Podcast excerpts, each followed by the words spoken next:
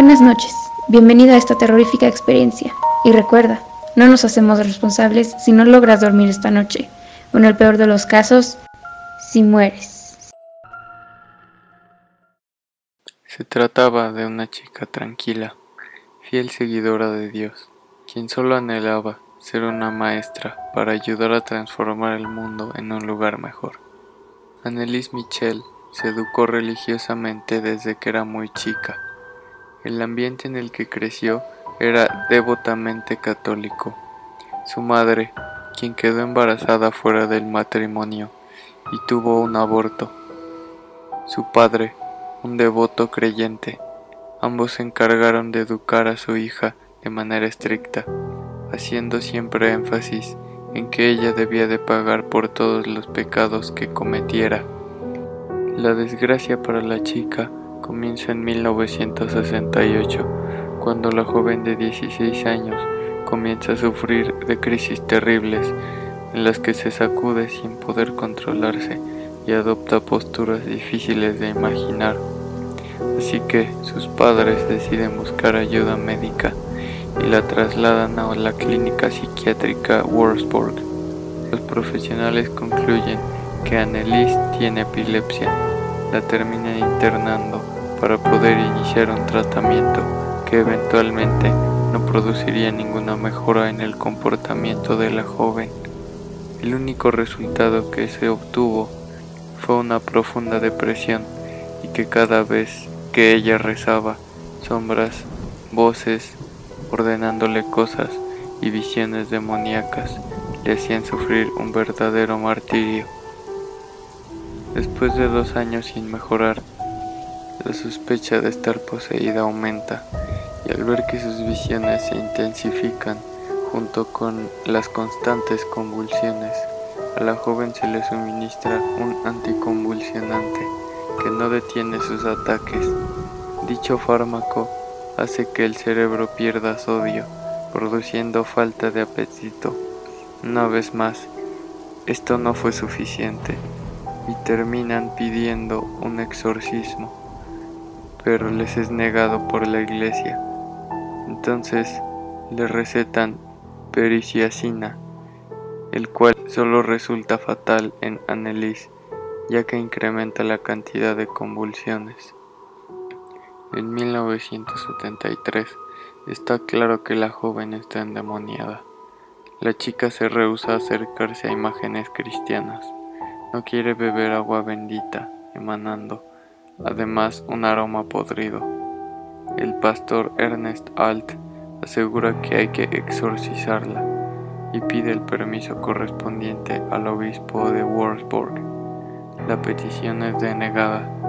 La conducta de Annelies no hace más que empeorar. Ella se niega a comer la comida que le presentan. En su lugar come arañas moscas y carbón.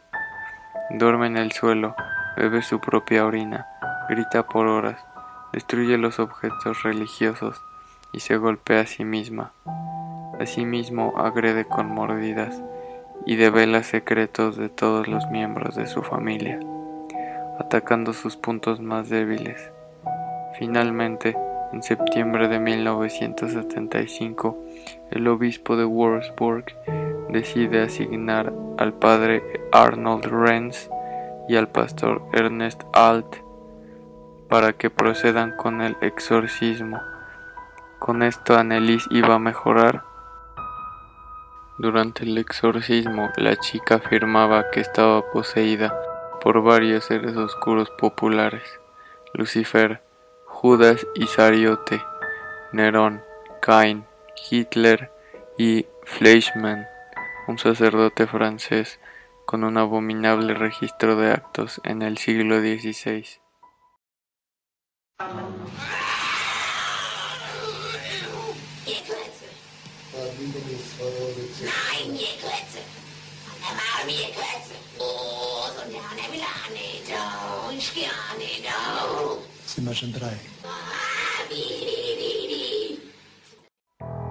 Fueron 67 exorcismos durante 10 meses por 4 horas cada uno.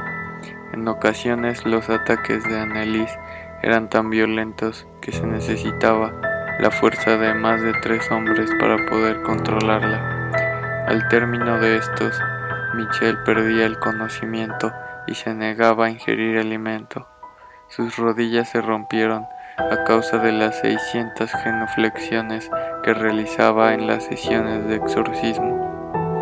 Poco a poco su salud se deterioraba más. Tenía la nariz y los dientes rotos, numerosas heridas y presentaba síntomas de desnutrición.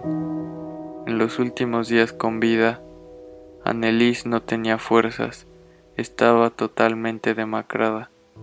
Más tarde, confiesa que había tenido visiones con la Virgen, en donde ella le dejaba un mensaje.